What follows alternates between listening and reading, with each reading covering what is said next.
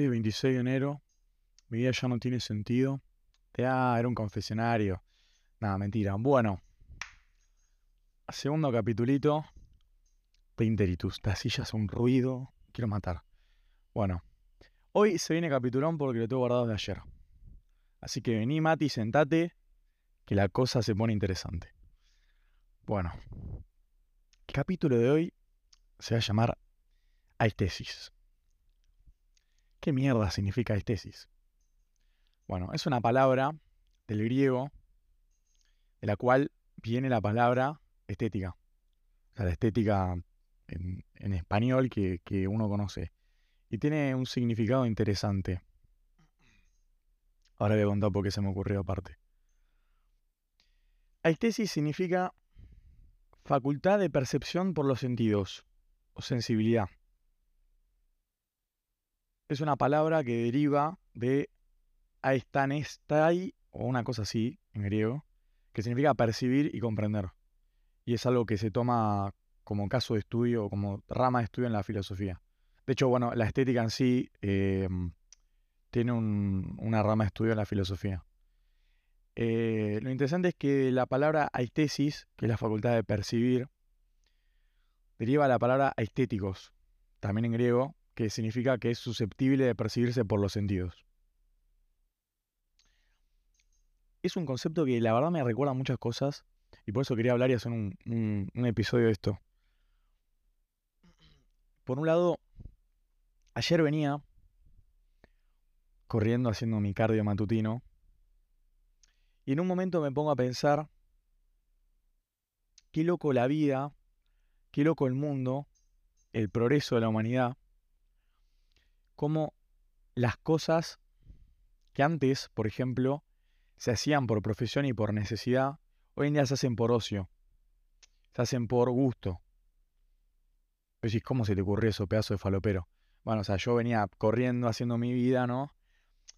Y digo, antes, en la antigüedad, dos mil años atrás, no sé cuánto tiempo, en la antigua Grecia, en la antigua Roma, cuando quería un rey mandarle un mensaje a otro, mandaba un mensajero y ese mensajero no hacía más que caminar, correr o si tenía lujo, andar en muleta. O sea, andar a caballo, en carreta, mejor dicho, más que muleta. Em, y hoy en día salgo a correr simplemente porque me, me, gusta y me place. Porque quiero estar, o sea, quiero hacer algo sano para mí y salgo a correr. Sin más que eso, me despeja la cabeza, tomo un poco de sol, respiro aire fresco y vuelvo renovado. Fuera de juego la sensación es muy buena. Em, recomendado, arre. No, y entonces, sea, ejemplos así hay un montón, ¿no? Quizá si te pones a pensar en, qué sé yo, la gente, si salgo a andar en bicicleta, por ejemplo, eh, hay gente que usa la bicicleta para repartir periódicos, eh, no sé. Mi padrastro, por ejemplo, me dice, no, yo no hago deporte, yo hago actividad física, pero no hago deporte, o sea, corto ramas, talo, que es parte de actividad física porque requiere un esfuerzo físico importante encima. Y, pero lo hace por, por una necesidad que tiene, que es que tiene una casa enorme y tiene que mantener el jardín, básicamente. ¿No? Y mm, en base a eso, me puse a pensar en em, cómo hay profesiones quizá o tareas más complicadas que se volvieron un lujo y un placer. Y un ejemplo de eso puede ser eh, los emprendedores. Yo creo que de hecho el, lo máximo referente de, lo que acabo de decir es, son los emprendedores. Si vos te pones a pensar, a ver, a gran escala lo que hacen es tener una idea y plasmarla de alguna forma. O sea, viene un tipo te dice, no, yo quiero inventar un USB, no existe el USB antes quiero inventar algo que yo es un plastiquito así, portátil, fácil de usar, lo conecto a la computadora, llevo datos, eh, es eficiente, tengo la cantidad de espacio que necesita, lo llevo de un lugar a otro. El tipo va, de alguna manera hace toda una industria o genera procesos por los cuales fabricarlo, el, el producto este que es el USB, y lo consigue. Pero lo, o sea, lo hace todo por una motivación que viene propia de él. Es, es puro amor al arte, si te pones a pensar. Está bien que en el fondo creo que los motiva la guita a los emprendedores. O sea, si, si viene un empresario y empieza a hacer algo y no le va bien, lo va a dejar y bueno, va a decir, esto es una pérdida. Mala suerte, se aprenderá algo, como de cualquier emprendimiento. Pero en sí eh, te motiva el puro amor al arte. Y es algo que en estos tiempos creo que se está haciendo muy común y se está expandiendo ese... O sea, se está fomentando la idea de, emprender, cosa que antes, no sé, no era tan posible, o no, por lo menos no existían tantos casos, yo que conozca al menos. Eh, obviamente todo, todo partió en algún punto de, de, la nada, o sea, toda empresa se fundó desde cero, qué sé yo, por así decirte, eh, o sea, Ford Motors en un momento era nada. Em, y obviamente partió de una idea que la tuvo el gran Henry Ford. Pero en esos entonces no era tan común la idea de emprender. Que obviamente creo que requiere de guita y requiere de, tiempo, dedicación, porque llega un punto de que te consume demasiado. Em, pero bueno, lo interesante es cómo ahora parece que se volvió un deporte. O sea, se volvió algo que, lo haces porque te gusta simplemente. Y vos decís, ¿qué tiene que ver esto con la estética?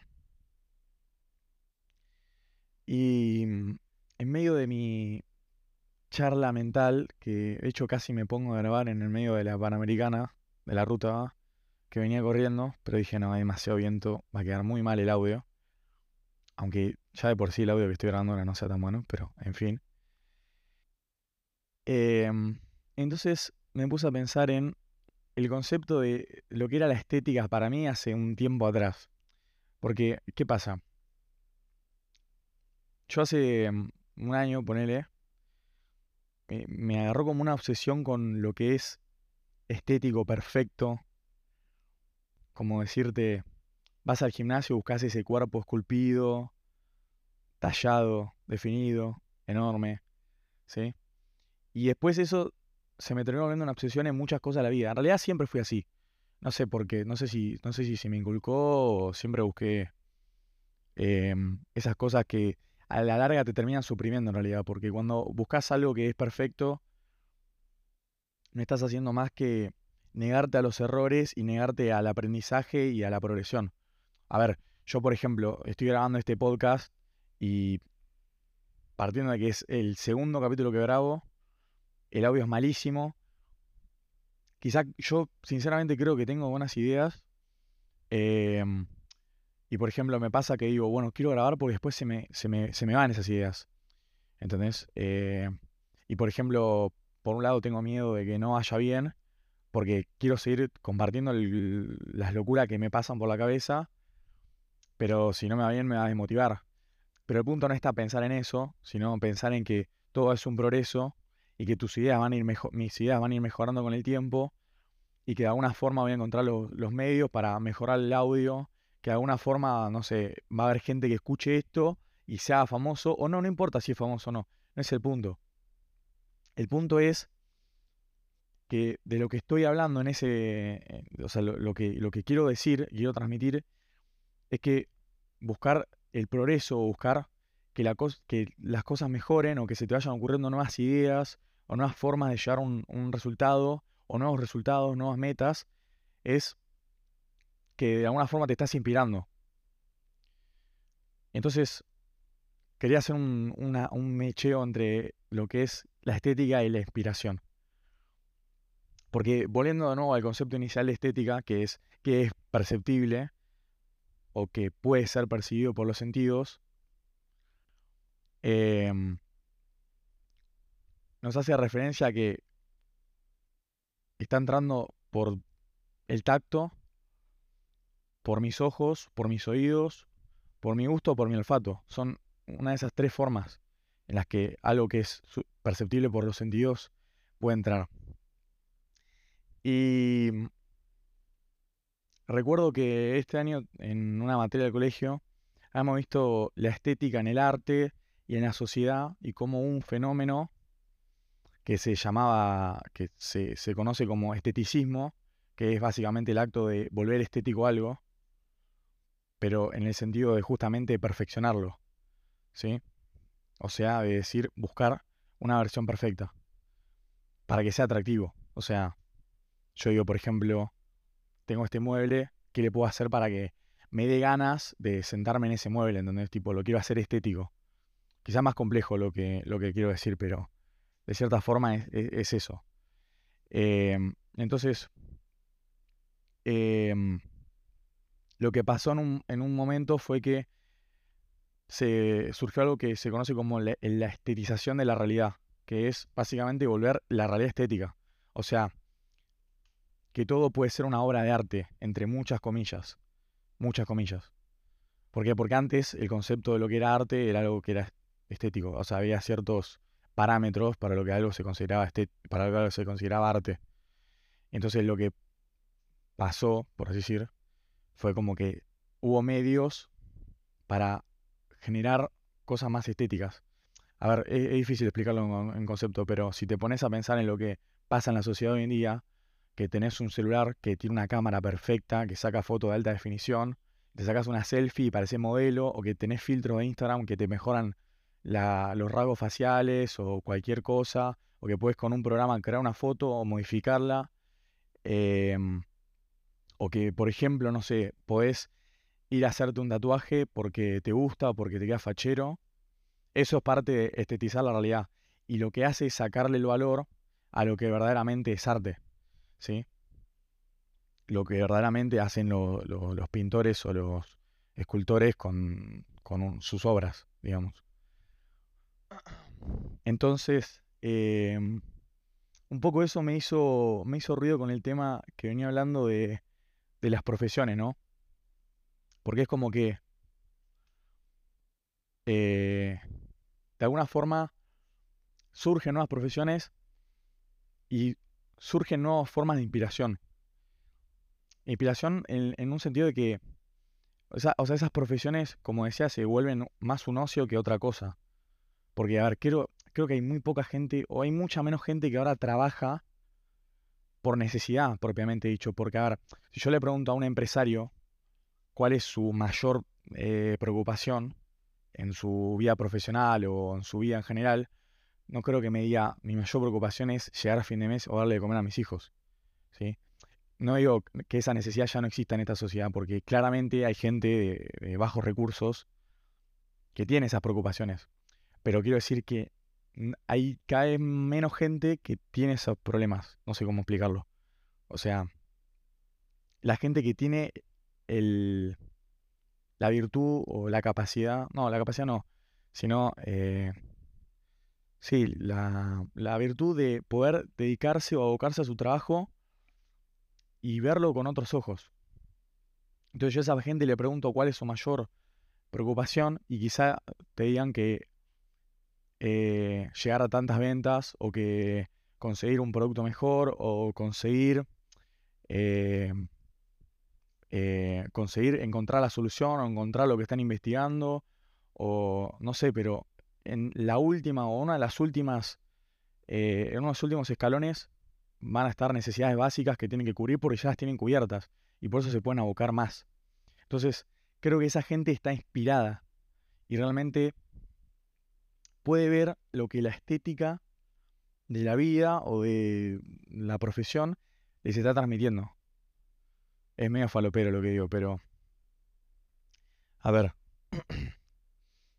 ¿Qué más es la inspiración sino algo que vos ves, que justamente percibís por tus, por tus sentidos y que te genera una idea, te genera un impacto, un pensamiento que vos decís, a ver, y te hace clic.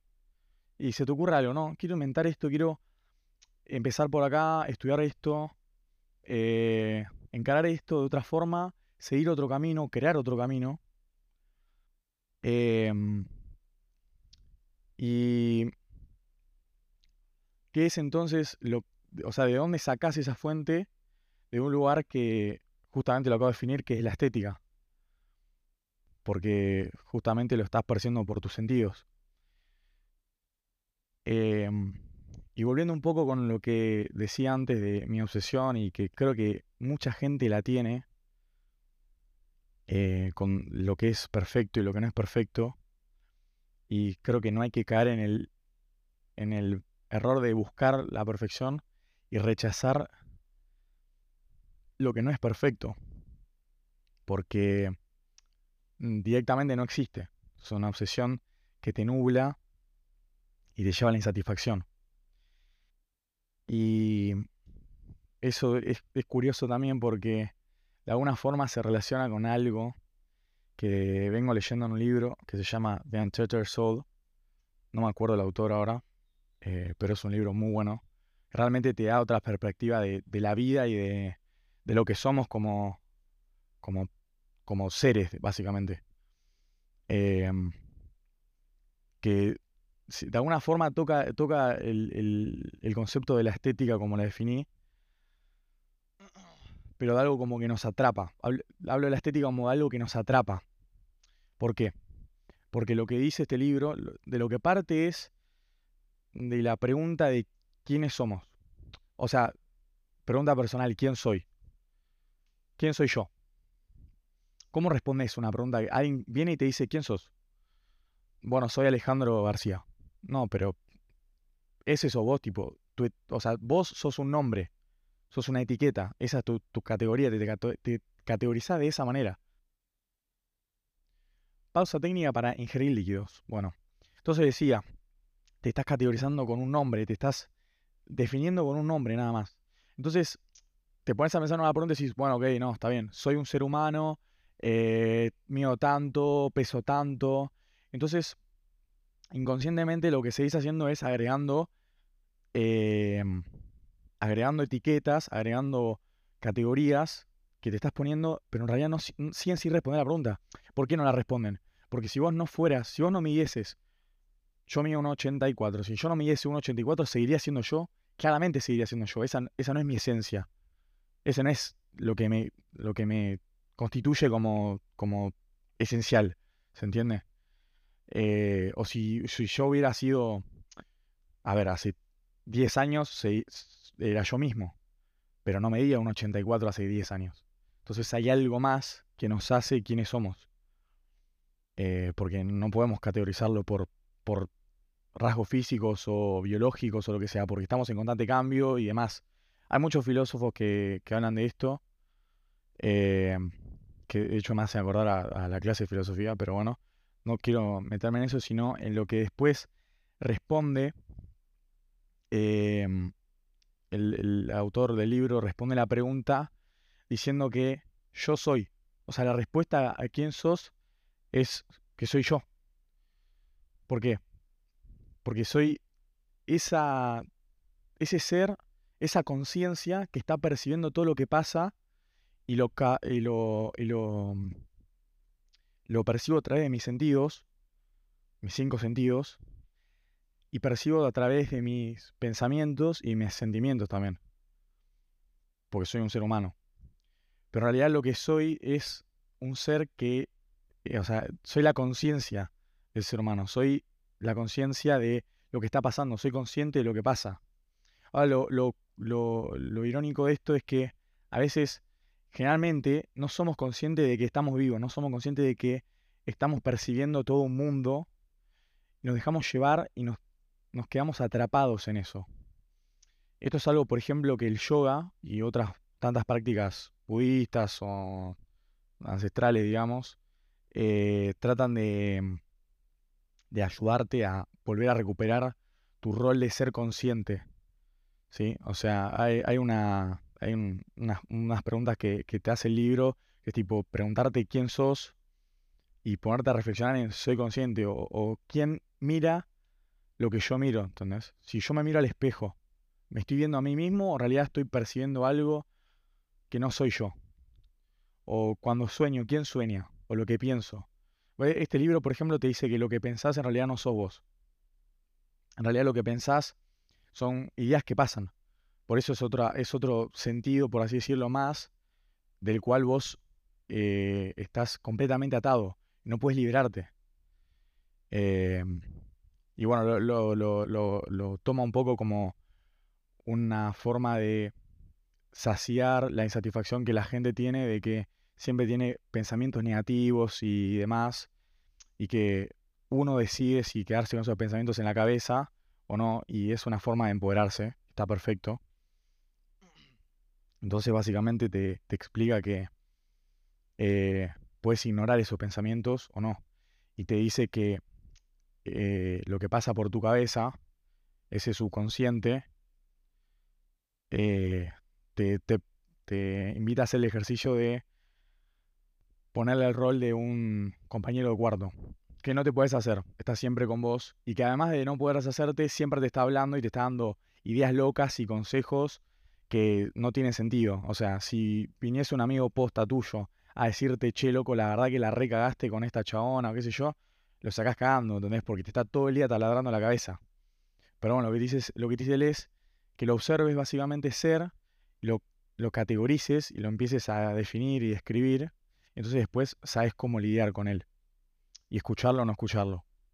En realidad lo que cuando uno dice, no, me dejé llevar, eh, la acción la tomaste obviamente, sos consciente de eso, sos responsable de eso, pero de alguna idea, de algún lugar salió la idea y no salió de vos en realidad, porque vos sos esa conciencia. Es complicado explicarlo, o sea, hay que leer el libro y está. Eh, hay que leer el libro y entender lo que dice. Está muy bueno. Eh, pero bueno, ¿por qué quería traerlo acá? Porque justamente si nos ponemos a pensar en, lo que dice de percibirlos, eh, de que estamos, tenemos nuestros sentidos captados por, por algo, eh, y que la estética es justamente lo que se percibe por los sentidos, es eso, es como que la estética nos está volviendo locos. Nos está volviendo locos en el sentido de que no podemos terminar de fluir y de que las cosas pasen en frente a nuestro, a nuestra percepción y tomar lo que verdaderamente queremos tomar y lo que no, dejarlo ir. Y de eso creo que se trata la inspiración, de poder ver lo que vale de las cosas o de la gente o de los lugares o de cada situación que se nos pasa por la vida, ya sea eh, que venga, no sé, un tipo en un auto y nos pega una puteada porque cruzamos mal, ¿entendés? O porque, no sé, que pase una bicicleta y te sonría y después te das cuenta que era un amigo tuyo. O cualquier otra cantidad de cosas, no sé cómo explicarlo. O sea, te desaprobas un examen o te va mal en el colegio o, no sé, o te das cuenta que la carrera que estás haciendo no es la que vos, querí, la que vos querés, lo que no, te convence, eh, el trabajo que tenés eh, no, no, no te estás satisfaciendo. Todo tenés que verlo desde una. tenés que tomar una perspectiva positiva y ver lo bueno que te está dando esa situación. Porque no es algo más que una experiencia de vida. Y algo que me enseñó ese libro es justamente la experiencia, que no existen experiencias buenas o malas, que simplemente existen experiencias, que todo es exactamente igual. ¿Sí? O sea, a ver, si pensás en, el universo de, una forma un poco mística o celestial, digamos, un creador nos puso acá, inventó todo. ¿Por qué razón lógica inventaría el mal? Ah, de la misma forma que ¿por qué inventaría el bien? O sea, e, e, esa, esa capacidad de discernir solamente es nuestra. O sea, la estamos, la estamos tomando nosotros y estamos haciendo juicios por, por cosas que están por encima de nuestra capacidad de, de percepción. O sea, las cosas existen y punto. Eso, esa es la, la, esencia de, todo, básicamente. Nuestra esencia es que eh, somos una, un ser de conciencia. Y la esencia de, de, lo que vemos y percibimos y está en el universo es que existe. Eso es lo que comparte todo. Eso lo comparte exactamente todo. Existe. es lo que hace a todo por igual, básicamente. Entonces, bueno, retomando un poco el tema de la estética eh, y la no obsesión y la inspiración, creo que es importante no perderse, no perder las riendas de lo que queremos ser y de lo que nos gusta y de todo. Está perfecto, pero como explica este libro hermoso, no hay que dejarse llevar por el la vida, básicamente. Llámese, no sé, el camino del Tao como lo nombran en el libro del Tao Te Ching, o lo que sea. Y siempre hay que tratar de abrir nuestros corazones em, para que la energía pueda fluir en nosotros. Es recontra falopero lo que estoy diciendo, posta que sí. Pero si lo tomás de, si lo pensás de una, con una buena cabeza, tiene un poco de sentido. Em, este libro define el corazón como, como una válvula de, energía, básicamente. La cerrás y no te permite fluir. Entonces todo lo negativo viene a vos. Y lo dejas pasar y todo lo positivo viene a vos. Porque fluye energía simplemente. Que de nuevo, negatividad y positividad son exactamente lo mismo. Pero la sensación de la negatividad y la positividad se siente y uno la percibe por medio de todos los sentidos. Entonces, depende de lo que quieras. Si querés esa positividad o esa negatividad, tenés que cambiar un poco las, la mentalidad, básicamente. Eh, pero bueno, creo que se fue todo por las ramas. La idea era básicamente hablar de, de la estética como la fuente de inspiración de la sociedad, básicamente. Pero una estética distinta, o sea, no una estética eh, perfeccionista, sino una estética existencialista, por así decirlo, que por el hecho de existir algo sea estético. O sea, que permitamos que pase por nuestros sentidos, que permitamos que eso que nos presenta la vida nos deje su energía, la energía que necesitamos, lo bueno, que nos dé un, punto de inspiración, porque fuera de juego no hay nada más lindo que inspirarse con cada cosa de la vida, me imagino porque no puedo, pero hago el esfuerzo por cada día tomar inspiración de algo. Y como, como vengo a presentar esto, la idea surgió básicamente del otro día, o sea, de ayer que estaba corriendo y se me ocurrió una idea loca en la cabeza de, wow, cómo cambian las cosas, de que lo que se hace por, por, por necesidad en un momento se hace por, por pasión y por, por gusto, básicamente. Y de esa boludez tomé esa inspiración y se me ocurrieron un montón de otras ideas y después vengo a compartirlo en un podcast que quizás sea totalmente insignificante, pero bueno, eso queda en segundo plano. No es mi, no es mi preocupación. Em, entonces, esa básicamente la, la moraleja. Abrir el corazón, tener una mentalidad positiva y no dejar llevar por las. No dejarnos llevar por las emociones que no son nuestras. O sea, hay que saber también inteligencia emocional. Esa es otra cosa que en otro momento quiero hablar de esto. Pero bueno, ya se está haciendo largo el pod, así que no quiero que se extienda más de media hora. Así que, bueno, básicamente ser y dejar ser y fluir y dejar fluir. Em, así que bueno, sin más, terminamos el segundo capítulo del podcast Interitus, el proyecto más emocionante.